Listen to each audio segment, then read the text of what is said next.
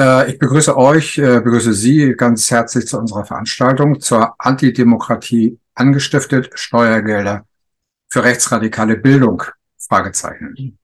Ähm, ich, äh, nach unserem kurzen Auftakt, wie ich ja eben schon gesagt habe, besteht natürlich die Möglichkeit, auch Fragen zu stellen, zu diskutieren. Wir haben uns einen Zeitrahmen gesetzt von maximal äh, 90 Minuten. Vielleicht sind wir aber auch ein bisschen eher durch. Das hängt dann natürlich auch ein bisschen von dem Gespräch ab. Äh, diese Veranstaltung wird wie unsere Arbeit insgesamt von der Landeszentrale für politische Bildung gefördert. Der Dank sei der Landeszentrale sicher. Ich begrüße euch zu dieser Veranstaltung. Äh, mein Name ist Manuel Meuchemeker von der Rosa-Luxemburg-Stiftung Hamburg. Ähm, wir haben Matthias äh, Jakubowski eingeladen. Er ist Jurist, er war wissenschaftlicher Mitarbeiter am Institut für Kriminalwissenschaften an der Uni Göttingen Mitarbeiter im Deutschen Bundestag äh, zurzeit und arbeitet eben auch zu den Themen Rechtsextremismus, Islamismus, Terrorismus und auch zur Rolle der Sicherheitsbehörden.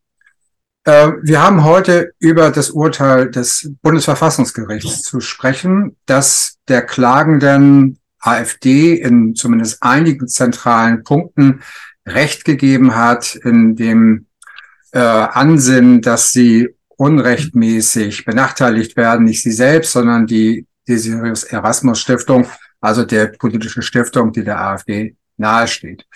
Und ähm, Matthias und ich werden uns jetzt ein bisschen am Anfang unterhalten und mein, äh, meine erste Frage, Matthias, ist, bevor wir jetzt eigentlich zu den juristischen und politischen Aspekten kommen, also auch deine Einschätzung eben zu dem, was das Bundesverfassungsgericht ähm, geurteilt hat, würde ich zu Beginn ein kleinen Schritt einmal zurückgehen wollen. Und zwar die Frage eigentlich, um wen geht es hier eigentlich? Ähm, du hast dich ja auch äh, in dem Arbeitspapier der Otto Brenner Stiftung intensiv mit Arne Semsrup zusammen mit der Erasmus Stiftung beschäftigt und äh, die soll ja eigentlich gar nicht so sehr Thema des Abends sein, aber kannst du vielleicht einfach ein paar Dinge dazu sagen und vor allen Dingen auch, warum sehen so viele zivilgesellschaftliche Organisationen, also der Deutsche Gewerkschaftsbund, die jüdische Gemeinde und so weiter und so fort, warum sehen die es als notwendig an, dass die Finanzierung der Erasmus Stiftung verhindert werden soll? Kannst du da vielleicht äh, kurz ein paar prägnante Punkte nennen? Ja, äh, vielen Dank erstmal für die Einladung. Ähm, ich freue mich jetzt, äh, da ein paar Sätze zu sagen zu können. Und ich denke, diese Frage eignet sich äh, sehr gut, um mit dem Thema einzusteigen. Äh, denn eine entscheidende Frage wird ja auch sein, was hat die Desiderius Erasmus Stiftung denn im Endeffekt eventuell mit den Geldern vor, die sie jetzt vom Staat bekommen könnten. Und äh, dafür ist es essentiell, sich natürlich auch mit der Struktur der Stiftung auseinanderzusetzen. Ich möchte dazu gerne mit einem ähm, Zitat beginnen von Erika Steinbach. Und zwar hat sie dies äh, getätigt im Rahmen des fünfjährigen äh, Bestehens der Stiftung im vergangenen Jahr. Und äh, da erklärte sie ihre Stiftung zur einzigen konservativen Stiftung im vorpolitischen Raum. Da verwendet sie jetzt zwei Begriffe, unter deren Prämisse ich jetzt die Struktur äh, näher erläutern möchte. Wir haben zu einem den Begriff konservativ. Da würde ich sagen, dass die DES nicht nur konservativ ist, sondern vielmehr im Gleichschritt mit der AfD versucht, demokratiegefährdende Positionen salonfähig zu machen. Da sprechen wir von rassistischen, antifeministischen, antiliberalen, teils geschichtsrevisionistischen, kurzum Demokratie- und rechtsstaatsgefährdenden Tendenzen, die immer wieder hervorscheinen. Aus Stiftungsvorstand und Kuratorium heraus gibt es sicherlich eine Vielzahl an Querverbindungen in die rechte Szene, insbesondere in die Szene der sogenannten neuen Rechten, wobei wir dann beim zweiten Begriff aus dem Steinbach-Zitat wären, nämlich dem vorpolitischen Raum, der neuen Rechten geht es im Kern darum, den von Ihnen so bezeichneten vorpolitischen Raum, das heißt außerhalb der Parlamente, zu besetzen und dort mit ihren Themen tätig zu werden. Der Kuratoriumsvorsitzende, das äh, wurde ja auch schon vielfach erwähnt, äh, ist Karl-Heinz Weismann. Er gilt als einer der intellektuellen Vordenker der neuen Rechten, war Mitgründer und langjähriges Aushängeschild des Instituts für Staatspolitik von Götz Kubitschek. Dann gibt es da Hans Hausberger, heute Beisitzer im Vorstand der war schon für die von den Republikanern oder die den Republikanern nahestehende Franz Schönhuber Stiftung tätig und schrieb ja auch unter anderem in den von Hans-Dietrich Sander herausgegebenen Staatsbriefen. Darüber hinaus lassen sich natürlich weitere Verbindungen von Akteuren ähm, der Stiftung zu neurechten Organisationen und Publikationen nachweisen. Ähm, hier möchte ich nennen die Initiative 1%, äh, die Zeitschriften Junge Freiheit oder auch die Sezession oder aber vielleicht, und das ist für Hamburg ganz interessant, äh, die in Hamburg sitzende Staats- und Wirtschaftspolitische Gesellschaft, sicherlich äh, ein alter Ort, wo sich viele neue Rechte tummeln und auch dafür die Publikationen von denen schreiben. Dann natürlich Burschenschaften wie die Germania oder auch die Deutsche Gildenschaft. Und unter diesen Voraussetzungen, und das ist ja auch meine Frage, wie wird denn eigentlich eine politische Stiftung tätig? Da verwundert es da nicht. Ähm, und ich habe mich mal in den äh, auf der Webseite in den vergangenen relativ äh, aus jüngerer Vergangenheit, in jüngerer Vergangenheit liegenden Veranstaltungen umgeschaut und da wundert es dann nicht, wenn äh, diese Veranstaltungen Titel trugen wie Sicherheitsrisiko Migration, Clans und Terrorismus, Migration als Waffe, rechtliche Grundlagen und gesellschaftspolitische Aspekte oder auch die Vergewaltigung der deutschen Sprache. Und äh, das sind Veranstaltungstitel, die dann auch inhaltlich Programmatik werden, wenn man in diesen Veranstaltungen ist und sich das Ganze mal anschaut. Jetzt, vielleicht, wenn ich äh, das noch kurz anhängen darf, was könnte jetzt vielleicht mit den Mitteln passieren? Also was macht die Desiderius Erasmus Stiftung schon? Und hier lohnt sich tatsächlich schon ein Blick ins Verfahren. Also jetzt äh, gehen wir schon, schon rein. Was wurde denn entschieden? Was wurden da so ausgeführt äh, während äh, des Verfahrens? Und im Verfahren gab die Stiftung an, man beabsichtige, sobald, und das ist jetzt Zitat, sobald die ihr zustehende staatliche Förderung anlaufe, die Zahl der Veranstaltungen aber auch die Anzahl der teilnehmenden Gäste sprunghaft zu steigern. Zudem plane man den Aufbau einer politischen Akademie, Politikberatung sowie die Entwicklung von Förderprogrammen und Auslandskontakten. Also das ist sozusagen das Programm, was man sich selber gesetzt hat. Ähm, jetzt kann man natürlich sagen, auf Grundlage dessen, dass man ja gerade auf die staatliche Finanzierung geklagt hat, dass man momentan noch nicht in der Lage ist, das Ganze so umzusetzen, wie man, wie man das, äh, wie man das gerne hätte. Ich möchte vielleicht noch ergänzen, was sicherlich auch geplant ist, dass die ähm, Stiftung massiver als bisher an die Hochschulen gehen wird, was ja auch äh, eine der Kernbereiche von politischen Stiftungen ist, ist ja die Vergabe von Stipendien. Und äh, das könnte sicherlich auch äh, ein Mittel sein, um so den ja auch von den neuen Rechten immer wieder von ihnen heraufbeschwörten sogenannten Kulturkampf äh, auch an, an, an die Hochschulen zu tragen, weil das ja aus deren Perspektive auch der Ort ist, wo das Ganze ähm, stattfindet. Um vielleicht ein paar finanzielle Anhaltspunkte zu geben, also über welche Beträge reden wir eigentlich? Ähm, da kann man in ähm, was auch aus dem Verfahren hervorgegangen ist, in äh, den vorläufigen Haushaltsplan schauen und ähm, dort äh, für das Jahr 2022, und da gab die diese Erasmus Stiftung ihren jährlichen Finanzbedarf aktuell mit ungefähr acht Millionen Euro an. Das ist ja dann auch der Betrag, den man beim Haushaltsausschuss des äh, Deutschen Bundestages für das Jahr 2022 beantragt hatte. Ähm, die, das Geld sollte sich ungefähr folgendermaßen aufteilen. 3,5 Millionen Euro für Personalkosten, circa 60 MitarbeiterInnen. Äh, wie sich das Ganze dann aufteilen sollte, ist nicht ganz klar. Im Verfahren wurde dann deutlich, dass sie momentan, glaube ich, anderthalb Stellen haben und der Rest ehrenamtlich passiert. Unter den 60 MitarbeiterInnen sollten dann, glaube ich, etwas über 20 Referentinnen äh, eingestellt werden und dann sollten weitere 2,7 Millionen Euro für die Durchführung von Seminaren und Publikationen gebraucht werden. Und äh, momentan ist es wohl so, ohne die staatliche Förderung verfügt die DES aktuell allein aus Spendenaufkommen nicht über diese Mittel. Ähm, du bist ja jetzt schon eingestiegen in die, äh, in die Verhandlung selber oder in die, in die, auch, äh, gut, die Urteilsverkündung ist ja sozusagen immer das, was dann am, am Ende zumindest kommt. Ähm, ähm, du kannst ja vielleicht noch mal so ein bisschen die zentralen Momente, also hast ja einige angesprochen, aber die zentralen Momente dieser Gerichtsentscheidung, ähm, und zwar im, im Kern. Also man konnte ja heute sozusagen lesen, äh, oder vielleicht auch gestern schon, gestern Abend konnte man ja lesen, wenn man die äh, Mitteilung des Bundesverfassungsgerichts natürlich äh, gesehen hat, konnte man natürlich lesen, dass ähm, es äh, nur eine sozusagen eine Teil äh, sozusagen Entscheidung gibt. Also eine eine Sache für 22 ist zurückgestellt worden. Äh, für 2019 wurde das in Anführungsstrichen anerkannt im Prinzip, aber nur auch im Prinzip und äh, für 20 und 21 sei es verjährt worden. Kannst du vielleicht einfach da ein paar Dinge, so die auch ins Juristische reingehen und so für äh, juristische Laien äh, vielleicht auch ähm, also übersetzen gewissermaßen? Ja, genau. Du hast es ja jetzt schon angesprochen, das, was man sicherlich äh, überlesen konnte. Ähm, die Punkte kann ich jetzt auch nochmal aufführen und dann ein bisschen äh, juristisch unterfüttern, indem ich vielleicht einfach ein bisschen auf die Leitsätze eingehe. Also das Bundesverfassungsgericht hat jetzt entschieden, dass die bisherige Entscheidungspraxis über die Vergabe der sogenannten Globalmittel äh, in Millionenhöhe aus dem Bundeshaushalt alleine auf Grundlage des Haushaltsgesetzes des Bundes verfassungswidrig ist. Das ist, glaube ich, das, was so überall in den Überschriften stand. Ähm, dann wurde entschieden, dass der Ausschluss der Desiderius Erasmus Stiftung ähm, zumindest äh, betreffend das Haushaltsjahr 2019 das Recht der Alternative für Deutschland auf politische Chancengleichheit verletzt. Äh, dieser Begriff der politischen Chancengleichheit ist eigentlich der zentrale Begriff in dem ganzen Urteil. Äh, und es ist auch ganz richtig, dass die Frage nach den übrigen Jahren äh, nicht entschieden wurde. Darauf würde ich jetzt nicht äh, weiter eingehen. Ähm, die, waren, die waren unzulässig.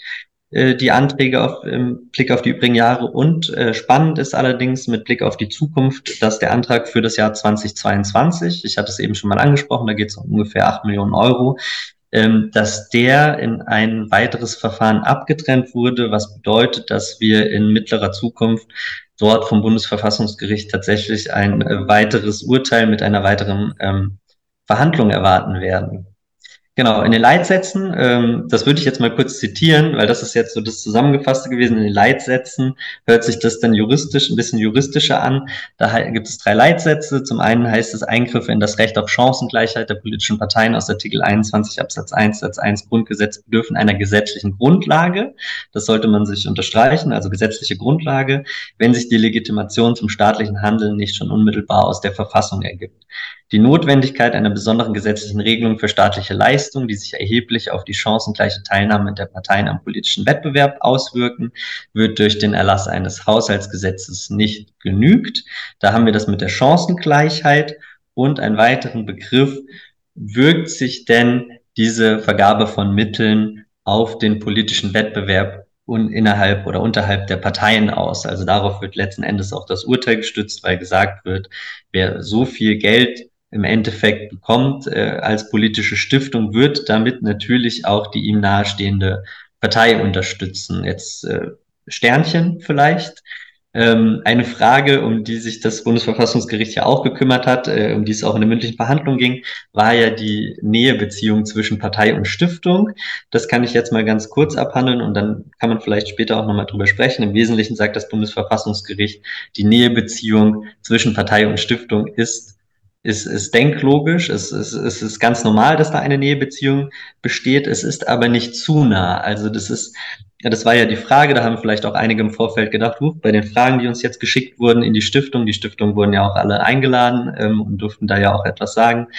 Ähm, will, will das Bundesverfassungsgericht eigentlich die, an diese Nähebeziehung heran und will es dazu was sagen? Und es hat dazu was gesagt und im Wesentlichen hat es gesagt, ähm, die Nähe, also es besteht kein Zweifel daran, dass die Trennung zwischen Partei und Stiftung von allen Stiftungen im politischen Raum gewahrt wird. Und davon abgeleitet dann aber auch trotzdem zu sagen, äh, wir zweifeln auch nicht daran, da kann ich später nochmal was zu sagen, wir zweifeln überhaupt nicht daran, ähm, dass dennoch die politischen Stiftungen natürlich im Sinne ihrer Parteien arbeiten. So, der dritte Leitsatz wäre, die gegenwärtige staatliche Förderung parteinaher Stiftungen wird spürbar auf die politische Willensbildung ein und ist daher am Grundsatz der Chancengleichheit der ähm, Parteien zu messen. So, jetzt ähm, könnte ich das noch weiter ausdifferenzieren und so ein bisschen den roten Faden erklären oder wollen wir kurz eine weitere Frage dazu vielleicht? Ähm, ja, vielleicht, ähm, ähm, ich meine, das, wobei sich das ja positiv schon mal anhört, wenn gesagt wird, dass die Förderung sich spürbar auswirkt, da könnte man ja sagen, äh, also außer der, der Stipendienförderung zum Beispiel oder Politikberatung, dass davon ausgegangen wird, dass politische Bildung wirkt, weil das ja einer der zentralen Momente ist. Da würde ich sagen, das ist ja ein großes Lob für alle, die sozusagen sich in den Stiftungen, wie auch immer, für politische Bildung ähm, irgendwie ähm, engagieren. Das ist äh, wahrscheinlich gar nicht gemeint gewesen im Kern dabei. Und die äh, zweite, was du erwähnt hast, die Frage von Nähe und Distanz, das ist ja auch etwas, was äh, ich ja auch äh, von unserer Stiftung, aber auch natürlich von den Kolleginnen und Kollegen aus den anderen Stiftungen kenne, dass das natürlich immer ein Punkt ist, auf den ähm, geachtet werden muss. Und trotzdem gibt es natürlich diesen Zusammenhang, sonst wäre wahrscheinlich die Arbeit und die Funktion auch völlig äh, unsinnig. Und das ist ja auch in dem Sinne natürlich klar eigentlich, dass das Bundesverfassungsgericht so geurteilt hat. Also alles andere wäre wahrscheinlich ja noch un, genau. also unwahrscheinlicher gewesen. Ich kann da vielleicht, ich kann das noch konkretisieren, hm. vielleicht ja, in den Worten des Bundesverfassungsgerichts, weil es lohnt sich das tatsächlich einmal. Also niemand muss diese 73 Seiten, die jetzt letzten Endes veröffentlicht wurden, lesen, aber wenn man es denn getan hat, dann lohnt sich das, äh, das eine oder andere vielleicht äh, herauszunehmen. Und da sagt das Bundesverfassungsgericht äh, zu dieser Frage, sagt es, es wäre realitätsfern anzunehmen, dass der Einsatz finanzieller Globalmittel keine Relevanz für den politischen Wettbewerb entfalte. Die geförderten Stiftungen können die Globalmittel in ihrem gesamten Tätigkeitsbereich einsetzen und werden dadurch in die Lage versetzt, eine große Anzahl an Seminaren, Diskussionsveranstaltungen oder sonstigen Informationsangeboten durchzuführen. Und dann werden äh, Angaben dazu gemacht, äh, dass die AfD geltend gemacht hatte im Verfahren, dass sie bisher oder die DES bisher aus eigenen Mitteln pro Jahr etwa 50 äh, Veranstaltungen ähm, äh, durchführen konnte und alle anderen Stiftungen zusammen wohl 12.000 aus öffentlichen Kassen finanzierte Veranstaltungen. Ähm, genau. Und dann daraus wird dann natürlich abgeleitet, die Ausgestaltung der staatlichen Stiftungsförderung im Haushaltsjahr 2019 trug den bestehenden politischen Kräfteverhältnissen nicht Rechnung und dann wird eben aufgeführt. Und das war ja immer im Vorfeld so ein bisschen verkürzt gesagt worden. Es ging da ja immer drum, ähm, die Repräsentanz und äh, de, der Parteien äh, für die politische Will Willensbildung. Und dann wurde immer diese Zahl genannt, zweimalige Vertretensein im Deutschen Bundestag. Und damit wird so ein bisschen aufgeräumt, weil dann gesagt wird, 2019 war die AfD nun, nun mal erst einmal im Bundestag, also das vielleicht auch so ein bisschen, was sich ein bisschen geschärft wurde, vielleicht nicht richtig geändert von der Rechtsprechung, weil das Bundesverfassungsgericht hat diese Frage vorher nicht wirklich entschieden, ähm, sondern mehr oder weniger offen gelassen. Aber jetzt haben sie ja eben gesagt, ähm, dass die AfD 2019 mit 12,6 Prozent schon äh, drittstärkste Bundestagsfraktion war, in allen Landesparlamenten vertreten war. Sie wurde zweimal ins Europaparlament gewählt und dann sagen sie eben, ähm, gleichwohl erfolgte ein vollständiger Ausschluss der DES von der staatlichen Stiftungsfinanzierung. Dadurch wurden die wurde die bestehende Wettbewerbslage zwischen den politischen Parteien zum Nachteil der Antragstellerin verändert. Und dieser Eingriff ist in der Konsequenz nicht gerechtfertigt und sei eben nur gerechtfertigt, wenn es dafür eine materiell gesetzliche Grundlage gäbe und da eventuell dann gleichwertige Verfassungsgüter geschützt werden. Aber dazu kommen wir vielleicht später noch. Ja würde da auch nochmal einhaken, weil es war ja auch in der, also in der äh, medialen Berichterstattung wird ja häufig oder wurde ja häufig, wird ja nach wie vor häufig so rein dieser Charakter, das sei ein Selbstbedienungsladen der Parteien, die konnten sich das selber entscheiden. Also klar, die Parteien sitzen im Bundestag und entscheiden natürlich, das ist klar, aber äh, meines Erachtens ist ja äh, doch, gibt es ja natürlich das Urteil des Bundesverfassungsgerichts von 1986 beispielsweise, wo ja doch relativ viel und präzise eigentlich formuliert wurde und auf der Basis dann mit diesen Vereinbarungen der Stiftung der im Deutschen Bundestag vertretenen Parteien ähm, gab es ja schon, äh, sagen wir mal, Mechanismen der Verteilung. Ähm, und da wäre eine Frage nochmal ganz konkret, weil auch im Vorfeld sind ja von vielen auch immer diese irren Zahlen genannt worden, was die Erasmus-Stiftung jetzt sofort bekäme, wenn sie dann äh, sozusagen jetzt in die Förderung kommen würde. Die Grundlage war bislang ja immer, dass vier Wahlen, also vier Legislaturperioden sozusagen der Maßstab sind, dass die gemittelt werden. Das würde ja für die Erasmus-Stiftung zum Beispiel bedeuten, dass es eigentlich nur drei im Moment äh, äh in die Debatte kommen. Die eine, wo sie mit 4,x irgendwie nicht in den Bundestag eingezogen ist, und dann die beiden äh, von, von 17 und 21, was ja, wenn man dann durch vier teilt, nochmal wieder eine andere Summe ist. Ähm, ist dazu zu dieser Frage, also außer dass jetzt gesagt wurde, es braucht ein Gesetz, da kommen wir nachher noch zu, aber ist dazu eigentlich irgendwie nochmal ein, äh, eingegangen worden auf diese, äh, diesen Tatbestand, sage ich jetzt mal, dass es ja eigentlich schon Urteile gab vom selben Gericht? Genau, das macht das Bundesverfassungsgericht ja auch gerne. Man sagt immer, wir haben ja schon entschieden vor 40 Jahren und äh, es liest sich dann in den Urteilen auch häufig so, als wären das dieselben Richter und Richterinnen gewesen. Ähm, man äh, beruft sich darauf, ja, und äh, das nimmt auch sozusagen die ganze Einleitung des Urteils äh, wenn es wenn es losgeht äh, mit der Begründung fängt man auch genau mit dieser Historie an und führt da im Wesentlichen zwei Urteile sogar auf. Man nimmt einmal das Urteil von 1966 zur Parteienfinanzierung und sagt eben generell ähm, also nach diesem Urteil 1966 kam es ja dann erst dazu, dass politische Stiftungen aus globalen Mitteln des Haushaltsausschusses gefördert wurden. Das wird angeführt.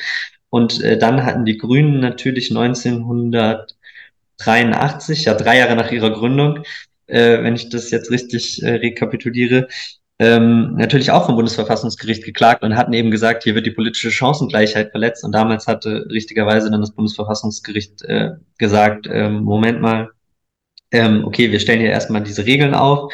Und daran würde eigentlich, äh, da, daran bemisst sich dann die, die Ermittlung des Geldes.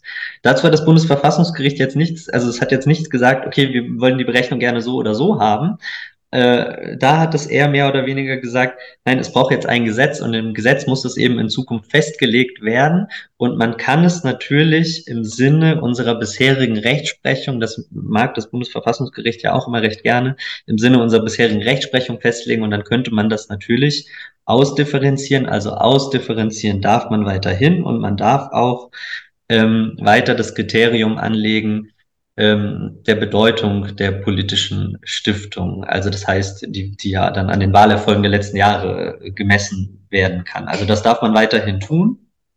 Ähm, über die konkrete Höhe der finanziellen Mittel hat sich das Bundesverfassungsgericht jetzt nicht äh, ausgelassen.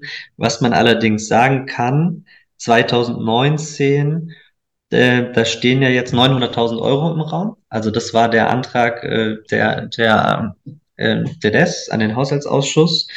Und ähm, so wie es jetzt äh, dasteht in dem Urteil, würde ich jetzt erwarten, dass äh, als nächstes ein Brief von der Desiderius Erasmus Stiftung an den Haushaltsausschuss des Deutschen Bundestages geht, mit der Aufforderung, doch bitte 900.000 Euro nachzuzahlen. Und äh, dann werden wir sehen, äh, was passiert. Ich äh, kann mir vorstellen, dass es tatsächlich erstmal gezahlt wird ähm, weil die Entscheidung jetzt äh, relativ eindeutig war. Man könnte natürlich auch aber sagen, man zahlt es erstmal nicht, dann wird es wahrscheinlich zu weiteren ähm, Verfahren kommen. Aber das Bundesverfassungsgericht hat jetzt nicht, ähm, hat jetzt kein, hat jetzt nicht gesagt, das möge bitte vollstreckt werden sofort.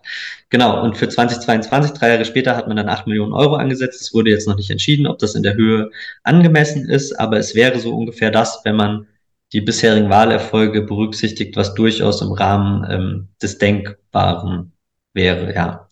Genau. Aber wenn ich das richtig gelesen habe, gibt es jetzt für die Beendigung dieses verfassungswidrigen Zustandes, der ja festgestellt wurde, aber keine unmittelbare Frist. Oder habe ich es einfach nicht verstanden? ja, es, würden kein, es werden keine Fristen gesetzt, aber wenn das Bundesverfassungsgericht entscheidet, dass ein rechtswidriger Zustand, äh, ein verfassungswidriger Zustand besteht, äh, dann bedeutet das eigentlich, dass der Gesetzgeber doch äh, so schnellstmöglich bitte diesen verfassungswidrigen Zustand ähm, beseitigen möge. Ähm, und äh, dazu, es ist, es ist dem, ähm, dem Deutschen Bundestag in, in dem Falle sogar geraten, das doch bitteschön in dieser Legislaturperiode auf die Reihe zu bekommen. Ähm, ansonsten, und das ist dann äh, die unmittelbare Folge davon, jegliche Vergabe finanzieller Mittel, und wir, wir haben jetzt das Haushaltsjahr 2023, darüber laufen jetzt äh, die, die Gespräche, so wie wird das Geld dann da verteilt werden. Und dann kommt ja noch 24, 25. Und jegliche Entscheidung über die Vergabe finanzieller Mittel an Stiftungen, die jetzt ohne Gesetz festgelegt wird, ist verfassungswidrig. So, also das ist, ähm, das bedeutet jetzt konkret für die Arbeit der politischen Stiftung, wenn jetzt im nächsten Haushaltsplan da Gelder festgelegt werden, dann müssen die Stiftungen eigentlich, deswegen auch die Frage dann in Richtung der Stiftung, wie, wie geht man damit jetzt um? Vielleicht ist das noch nicht ganz angekommen, aber man müsste sich zumindest Gedanken darüber machen, ob man das Geld nicht dann irgendwann tatsächlich zurückzahlen müsste. So, also das ist, das ist ja, und wir reden hier von äh, einem erheblichen Betrag. So, das ist so also von daher wäre das jetzt im Sinne der äh, politischen Stiftung sicherlich, Stiftung sicherlich im Interesse, äh, ihren Parteien jeweils zu sagen, ähm, macht mal hinne. So, also man, äh, kommt in die Pötte, ihr hattet jetzt lang genug Zeit und so wird es ja auch äh, in der großen Breite kommentiert, das Urteil. Also es ist eine deutliche Aufforderung des Bundesverfassungsgerichts, doch jetzt bitte schön tätig zu werden, so ein bisschen, vielleicht sogar wenn man äh, dem Bundesverfassungsgericht so ein bisschen äh, Sarkasmus unterstellt, so ein bisschen sogar so mit dem, warum habt ihr es noch nicht gemacht, warum habt ihr so lange gewartet? Also äh, alles war doch klar und auch in der Linie unserer Rechtsprechung, auch von 1986, hättet ihr nicht davon ausgehen können, dass es kein Gesetz braucht. Ähm, weil diese Frage, ob es ein Gesetz braucht oder nicht, wurde 1986 gar nicht entschieden. Ähm, ähm, da hat das Bundesverfassungsgericht jetzt auch nochmal in dem aktuellen Urteil äh, dazu gesagt, ähm, dass wir diese Frage 1986 mussten wir diese Frage gar nicht äh, entscheiden, äh, da den Grünen zu diesem Zeitpunkt, wie gesagt, ähm, äh, die waren jetzt drei Jahre sozusagen auf der politischen Landkarte, ähm, ja noch gar nicht die Funktion einer politischen Grundströmung zukam. Da haben wir das offen gelassen. So, das, mhm. das sagt, das Bundesverfassungsgericht sagt nicht, wir ändern unsere Rechtsprechung. Man braucht, wir haben immer gesagt, wir brauchen kein Gesetz, sondern sie haben mehr oder weniger gesagt, nein, nein, das haben wir gar nicht entscheiden müssen und ihr habt das irgendwie falsch verstanden.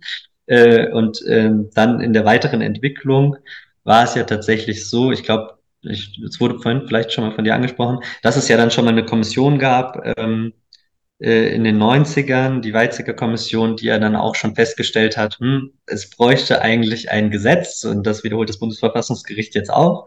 Äh, also so im Sinne, ihr habt es doch eigentlich gewusst, warum habt ihr nicht gehandelt? So, das ist so ein bisschen der, der Wink mit dem, mit dem Zaunpfahl.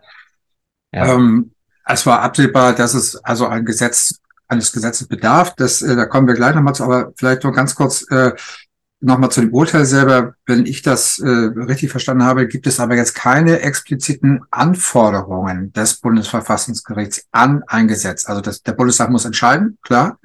Aber es, es, sie haben jetzt nicht oder doch, das wäre dann deine äh, Frage, äh, gesagt, das oder das oder das werden sozusagen ähm, die Grundlagen, ähm, also die Grundlage ist die Verfassung, das ist klar, aber ich meine jetzt äh, zu bestimmten Kriterien eines Stiftungsgesetzes. Das ist, liegt in der Hand des Bundestages, oder? Es, es liegt in der Hand des Bundestages, wobei man sagen muss, das Bundesverfassungsgericht sagt ja selten, wir hätten das gerne genau so oder so. Sie sagen ja immer, der Zustand, der besteht, ist verfassungswidrig. Ähm, Gesetzgeber, äh, du in deiner Weisheit, ändere das bitte. So, ihr habt die politischen Möglichkeiten, ihr müsst das gestalten sozusagen. Und ähm, wenn man jetzt Kriterien äh, herauslesen wollen würde aus dieser Entscheidung, das, das äh, größte Kriterium ist sicherlich, ein Gesetz muss so gestaltet sein, dass es nicht gegen die verfassungsrechtlich garantierte politische Chancengleichheit der Parteien verstößt.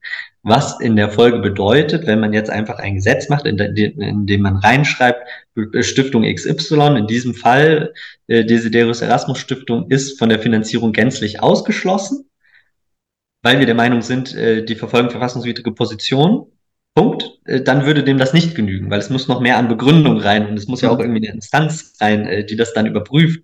Äh, also sozusagen Chancengleichheit muss gewahrt werden. Das heißt, es muss auch irgendwie ein Mechanismus natürlich rein, ähm, der deutlich und transparent gesetzlich festlegt, wie denn jetzt die Mittelvergabe ist. Also erstmal, wie viel Mittel gibt es denn überhaupt, in welcher Höhe?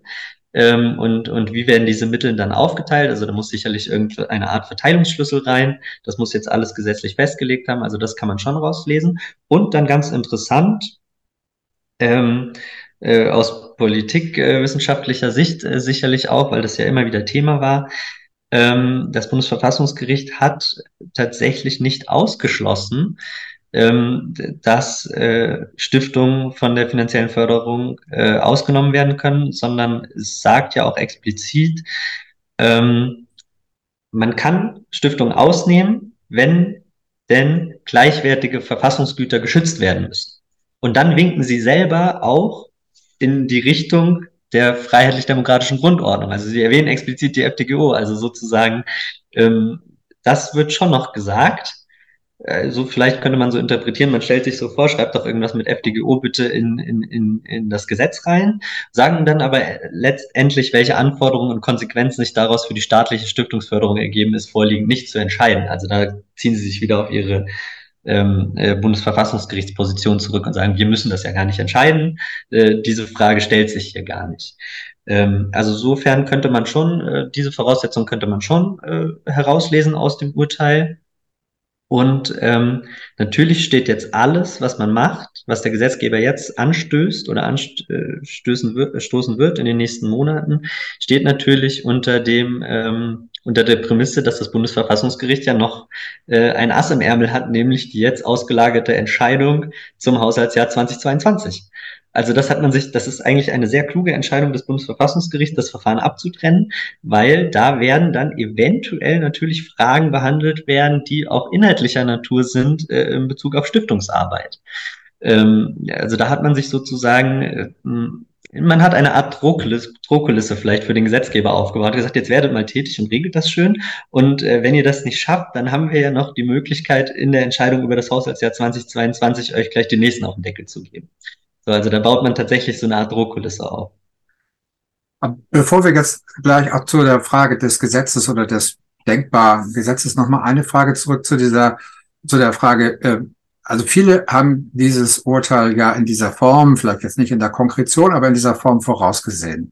Ähm, äh, und meine Frage an dich wäre einfach, warum gibt es denn jetzt im Moment noch kein Stiftungsgesetz? Gibt es da ein, kann man ein Interesse identifizieren oder ist das einfach Uneinigkeit in der Regierungskoalition, denn im Koalitionsvertrag selber ist ja der Passus drin, dass Akteurinnen und Akteure einer nachhaltigen Demokratieförderung ähm, gestärkt werden sollen und auch der Satz, die Arbeit und Finanzierung der politischen Stiftungen wollen wir rechtlich absichern. Dies soll aus der Mitte des Parlaments geschehen unter Einbeziehung aller demokratischen Fraktionen. Das ist ja eigentlich eine also im Koalitionsvertrag eine relativ klare Sache. Jetzt kann man sagen, gut, wir haben so viel dazwischen bekommen, wir mussten uns um dieses und jenes kümmern.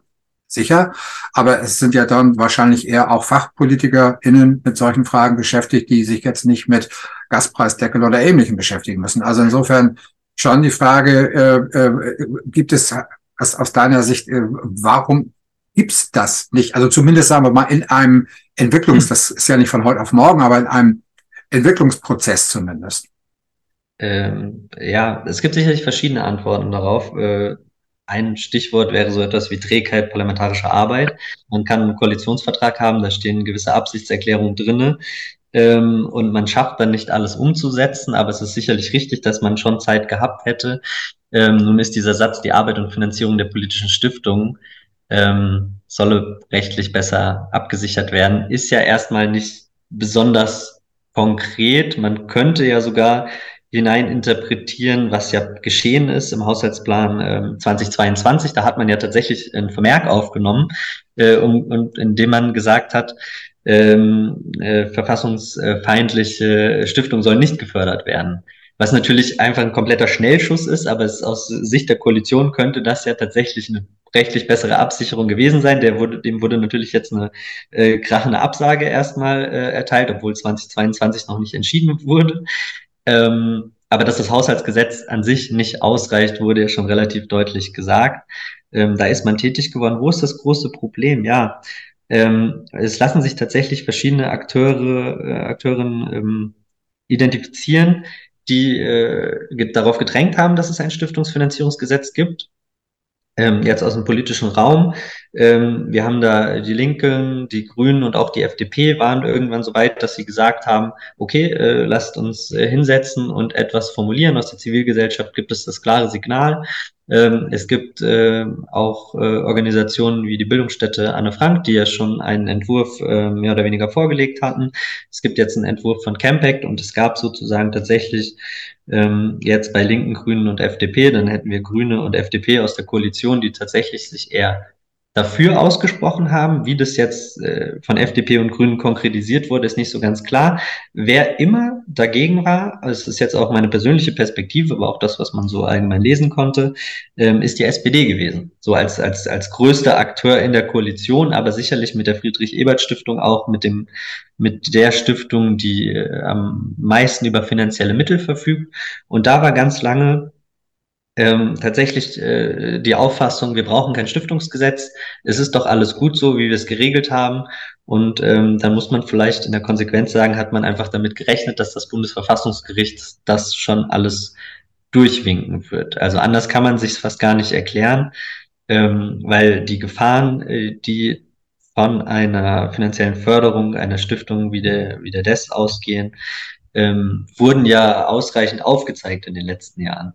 So, und jetzt weiß ich, dass auch in den anderen Stiftungen ähm, äh, der Wille vielleicht äh, da an äh, einer gesetzlichen Vorlage zu arbeiten jetzt nicht besonders hoch war, aber zumindest war äh, aus allen anderen äh, parteinahen Stiftungen schon immer mehr äh, Entgegenkommen äh, bei Gesprächen wenn es um die Frage geht, brauchen wir ein Stiftungsfinanzierungsgesetz oder nicht. Also da hat man das dann irgendwann verstanden, dass man eins braucht. Und dann hat man gesagt, okay, das muss jetzt aber irgendwie politisch umgesetzt werden.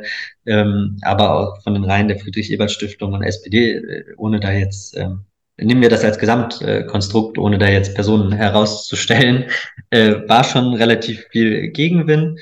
Ähm, ich, Konrad Adenauer Stiftung, äh, okay, CDU, äh, neue Rolle, Opposition, die haben sich jetzt sowieso erstmal irgendwie versucht, irgendwie neu zu positionieren. Ähm, aber ich glaube, der Impuls, äh, der jetzt auch in den kommenden Monaten äh, irgendwie da sein muss, die Koalition muss etwas vorlegen. So, das ist auf jeden Fall äh, die Aufforderung jetzt auch ähm, vom Bundesverfassungsgericht. Und wenn dann alle anderen demokratischen Parteien im Bundestag in diesen Prozess mit eingebunden werden, wäre das natürlich wünschenswert, um möglichst pluralistisch äh, an einem solchen Gesetz zu arbeiten, weil so haben die Stiftungen ja auch in den letzten Jahrzehnten eigentlich äh, immer gemeinsam sich hingesetzt und an gewissen Fragestellungen gearbeitet. Genau, ja. das ist ja auch offensichtlich unabhängig von der politischen Breite und dem moralen Auftreten der sechs unterschiedlichen, ja sehr unterschiedlichen äh, Parteien und Stiftungen ja vor allen Dingen offensichtlich in einer mehr oder weniger gut funktionierenden Art und Weise abgelaufen. Jetzt kommen wir zum Gesetz. Also vielleicht jetzt nicht im Sinne von Paragraphen und von Dingen, die da drinstehen. Also das, was geregelt werden muss, hast du ja am Anfang durch die, durch das Urteil des Bundesverfassungsgerichts ja beschrieben. Sondern worauf ich hinaus will, ist eigentlich, es gab ja in der letzten Legislatur ähm, den Gesetzentwurf der Grünen Bundestagsfraktion. Das ist das, was du ja schon erwähnt hast, sozusagen die, dieser Entwurf, der vom Anne Frank Bildungszentrum aus ähm, Frankfurt ja initiiert wurde, äh, sozusagen von der Grünen äh, Fraktion übernommen wurde. Ich mir jetzt von Kollegen äh, habe erzählen lassen von der Böll Stiftung, dass das jetzt überhaupt nicht mehr die Position sei. Aber ähm, da war ja, äh, ich sage es, mache es mal etwas äh, äh, prononciert, ähm, die Formulierung, dass über die Frage, wer ist sozusagen, wer darf Geld empfangen, dass das eine letztendlich eine Überprüfung äh, sein soll, die letztendlich vom Inlandsgeheimdienst äh, sozusagen stattfindet, äh, quasi ähnlich wie es auch in der Abgabenordnung, äh, ähm, äh, wo es um Gemeinnützigkeit geht. Äh, äh, die meisten werden sich erinnern an die Problematik äh, der Aberkennung der Gemeinnützigkeit der VVN beispielsweise oder von anderen, was ja über die Abgabenfrage geregelt wurde, wenn eine wenn ein äh, Landesamt äh, des sogenannten Verfassungsschutzes oder der Bundesamt sagt, da sind Verfassungsfeinde, dann äh, äh, entfällt die Gesamtförderung, es sei denn, man kann das Gegenteil beweisen. Das war sozusagen die eine Variante.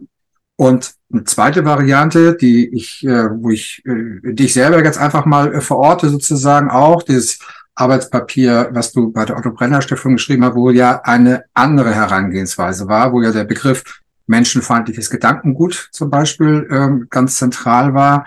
Ähm, und ähm, das so der Knackpunkt, es geht ja jetzt sozusagen nicht um die Feinheiten, was ähm, wie werden die Stipendien gefördert und wie wird der Ausland und so weiter. Das ist ja gar nicht der Punkt, sondern diese, diese Frage äh, immer unter dem Gedanken, äh, dass es viele gibt, die nicht möchten, dass die Erasmus Stiftung Geld bekommt, weil sie eben an sich nicht die demokratischen ähm, äh, Grundlagen erfüllt.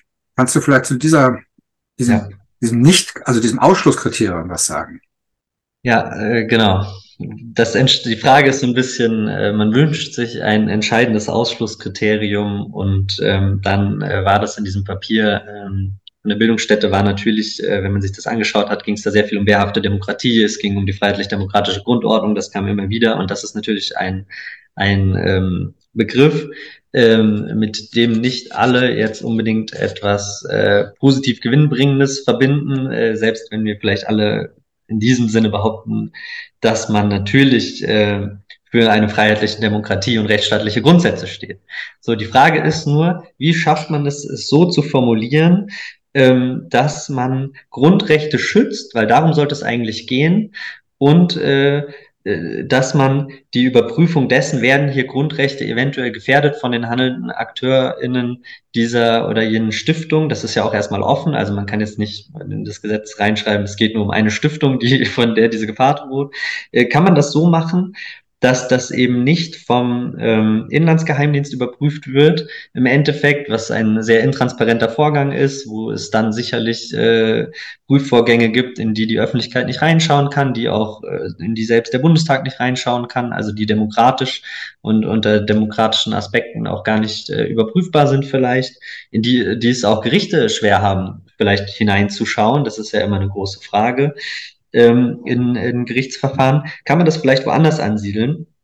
Und ähm, äh, da, äh, das hatten wir, glaube ich, in unserem, äh, das hatten wir in unserem Papier damals noch gar nicht so erwähnt, aber der Gedanke ist äh, immer mehr gewachsen, auch in, in verschiedenen Gesprächen. Es bräuchte eigentlich so etwas wie eine Expertinnenkommission ähm, aus dem politischen Bereich, äh, die extra gegründet wird, das könnte ich mir vorstellen, ähm, die dann eben die äh, finanziellen Mittelanmeldungen der politischen Stiftungen, die dann, äh, die dann eingereicht werden müssen. Es müsste natürlich noch geschaut werden, okay, an welcher Stelle wird das denn über, überhaupt eingereicht? Wird es beim Bundesverwaltungsamt eingereicht oder weiterhin beim Haushaltsausschuss oder, also wie funktioniert das eigentlich? Aber es gibt ja die Möglichkeit auch im Parlament, äh, eine Expertinnenkommission einzurichten, die sich das dann anschaut, die sich dann anschaut und dann werden, äh, das ist dieser Transparenzgedanke, was haben die Stiftungen denn eigentlich im vergangenen Haushaltsjahr mit den finanziellen Mitteln gemacht und was wollen sie denn eventuell im, im, im kommenden Jahr damit machen. Und dann kann man sich natürlich ganz genau die Veranstaltung angucken, man kann die sich titelmäßig angucken, inhaltsmäßig angucken, man kann sich die Referenten und Referentinnen angucken. Ähm, ich sehe und bin auch selber der Meinung, dass äh, damit jede Menge weitere Folgeprobleme verbunden sind, die sich nicht alle an einem Tag lösen lassen. Äh, aber man kommt nicht äh, drum herum, das ist meine persönliche Überzeugung, dass man es zumindest versucht, so gut wie möglich in einem Gesetz äh, zu lösen. Also es muss eine Lösung geben, die äh, lautet, wir schreiben nicht einfach in einen Absatz, in einen Paragraphen des Gesetzes rein, Stiftungen die der FDGO widersprechende Handlungen vornehmen oder die in ihrer Gänze der FDGO widersprechen, bekommen keine finanzielle Förderung.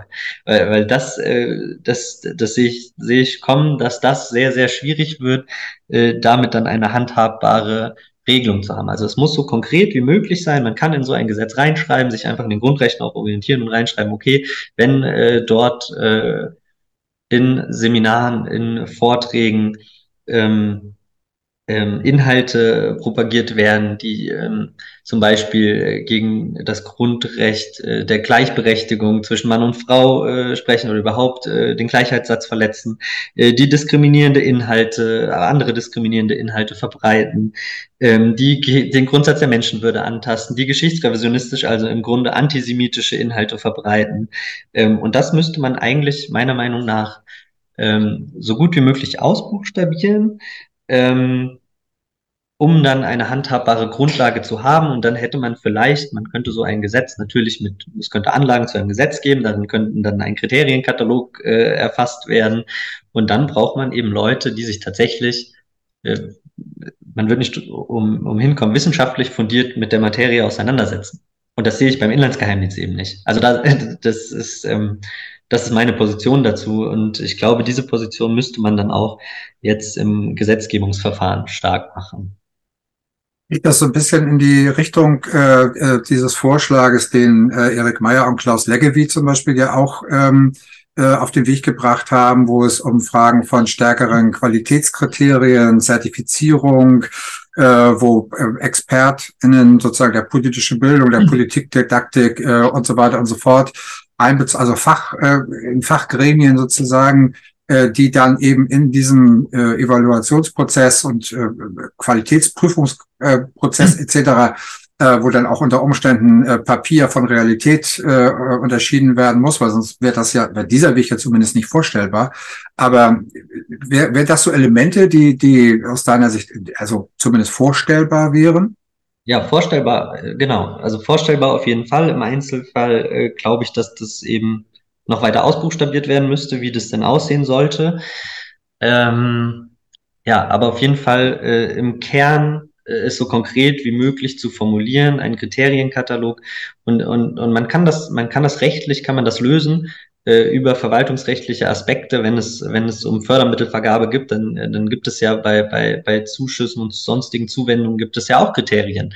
Äh, da gibt es auch Kriterien, äh, nach denen eventuell finanzielle Förderungen wieder zurückgezahlt werden müssen. Und ähm, wenn du einleitend gesagt hast, diese Veranstaltung heute Abend wird von der Landeszentrale für politische Bildung äh, gefördert, ähm, dann könnten die ja eventuell äh, dann auch rechtlich sagen, wenn hier dieses oder jenes erzählt wird, ähm, dass man äh, die finanziellen Mittel zur Unterstützung dieser Veranstaltung wieder zurückzieht. Also man könnte ja auch Einzelfallprüfung vornehmen. Es muss ja auch gar nicht bedeuten, dass man die komplette finanzielle Förderung einer Stiftung ähm, äh, gleich ähm, ausschließt, verbietet. Das, das, äh, das muss, wenn, wenn ich darauf ehrlich antworten sollte, müsste ich sagen, es ist sehr, es wird sehr, sehr schwierig werden, die komplette Desiderius Erasmus Stiftung von jeglicher finanziellen Förderung auszuschließen.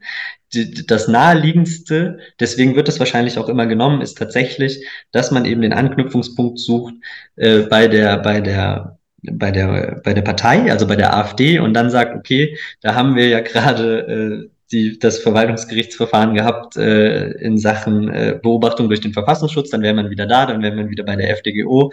Äh, und da das ja deren parteinahe Stiftung ist, färbt das jetzt auf die ab und die sind dann mitgefangen und dann äh, kriegen die halt keine Förderung.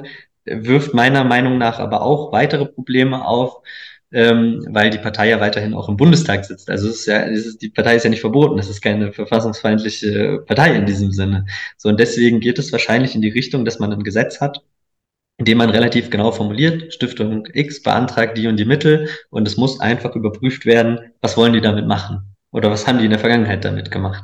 Und äh, das können tatsächlich im Endeffekt äh, aus meiner Perspektive nur Experten und Expertinnen beantworten, ähm, die sich dann auch ja, mit relativ, jetzt habe ich ähm, selber mit meinem Co-Autor äh, eine Studie geschrieben, wo wir uns das sehr genau angeschaut haben, äh, über Jahrzehnte zurück.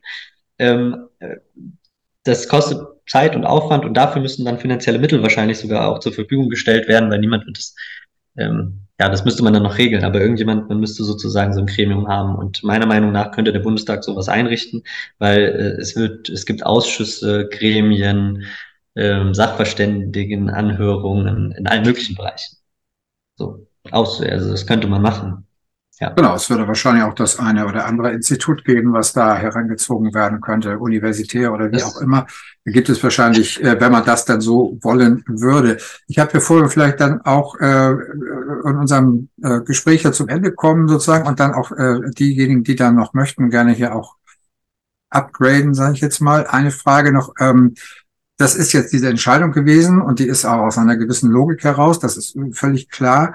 Ähm, aber ähm, wir haben ja, wenn ich das, äh, vielleicht eine Interpretation, die du nicht teilst, aber ähm, die Frage ist natürlich für mich auch, inwieweit die Basis des Denkens sozusagen immer die eigentlich auch ist in diesem äh, Aspekt von Extremismus.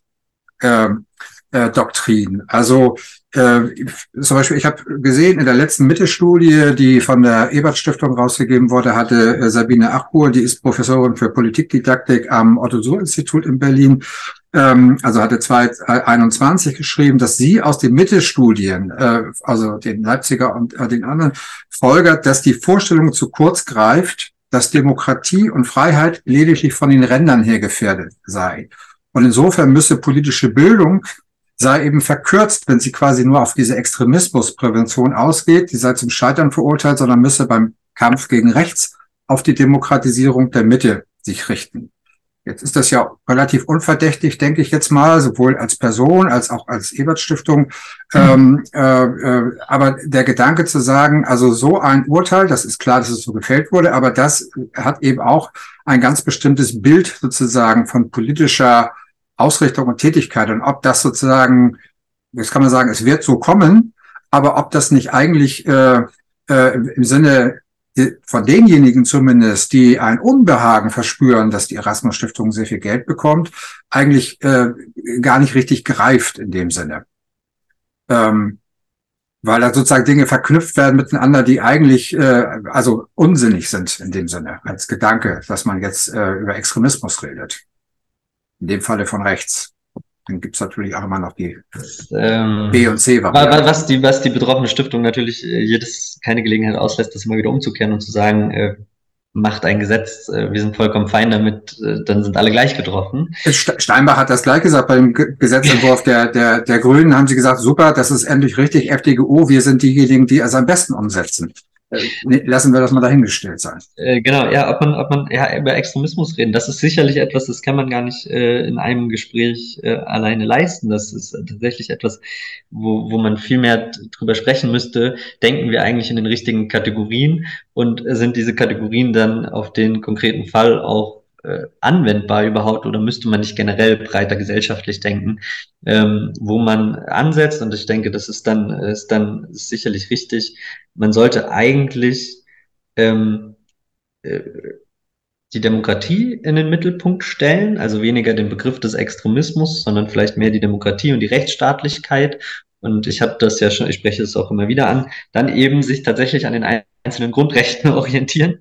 Ähm, und dann von dort aus, aus dieser Perspektive aus schauen, wie sieht es damit eigentlich in der deutschen Gesellschaft aus ähm, und wo sind Defizite und wo könnten praktisch parteinahe Stiftungen mit ihrer politischen Bildungsarbeit ansetzen, um ein breiteres Verständnis für die äh, wichtigen Errungenschaften, die so im Grundgesetz verankert sind, ähm, äh, einer breiteren Gesellschaft eigentlich, also, also allen sozusagen mitgeben. Also dass man, dass man so ein bisschen die Perspektive ändert und nicht immer erst so drauf guckt, äh, rechts, links, Mitte, Extremismus, Extremismus, hier haben wir die Mitte, sondern dass man halt die gesamte Gesellschaft in den Blick nimmt, ohne erst dieses Schubladendenken aufzumachen und dann eben umgekehrt ähm, anfängt. So würde ich das jetzt ein bisschen beantworten wollen.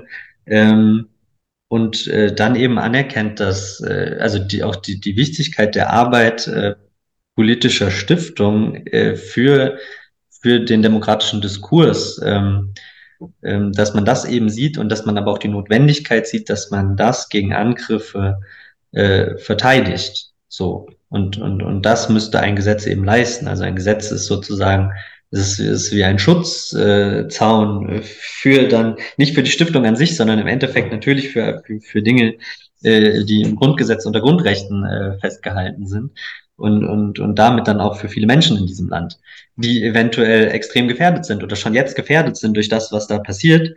Ähm, hauptsächlich natürlich, äh, das ist auch aus meiner Perspektive natürlich äh, durch, äh, durch, durch AfD und ähm, was damit alles zusammenhängt. Ähm, genau, das müsste man vielleicht so in den Blick nehmen. Ähm, ja, so würde ich das beantworten wollen.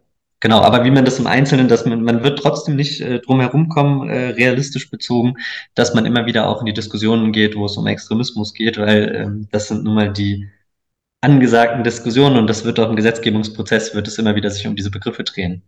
Also ich glaube nicht äh, perspektivisch, dass man drum herum kommt und immer zu sagen, ich diskutiere gar nicht darüber, ist das jetzt ein sinnvolles Konzept, sondern muss eben hingehen und sagen, okay, ich halte ein anderes Konzept für sinnvoller. Ähm, und sonst, sonst wird es schwer, äh, äh, eigene Gedanken und Ideen in diesem Gesetzgebungsprozess ähm, einzubringen. Ja. Genau. Das ist ein, ein wunderbares Schlusswort gewesen. Äh, vielen Dank, äh, Matthias Jakubowski, für dieses Gespräch. Ähm, und äh, ich glaube auch, dass uns äh, natürlich uns alle sozusagen äh, die ganze Frage der Gesetzgebung äh, des Verfahrens hier die nächsten Monate und Jahre wahrscheinlich begleiten wird. Vielen Dank.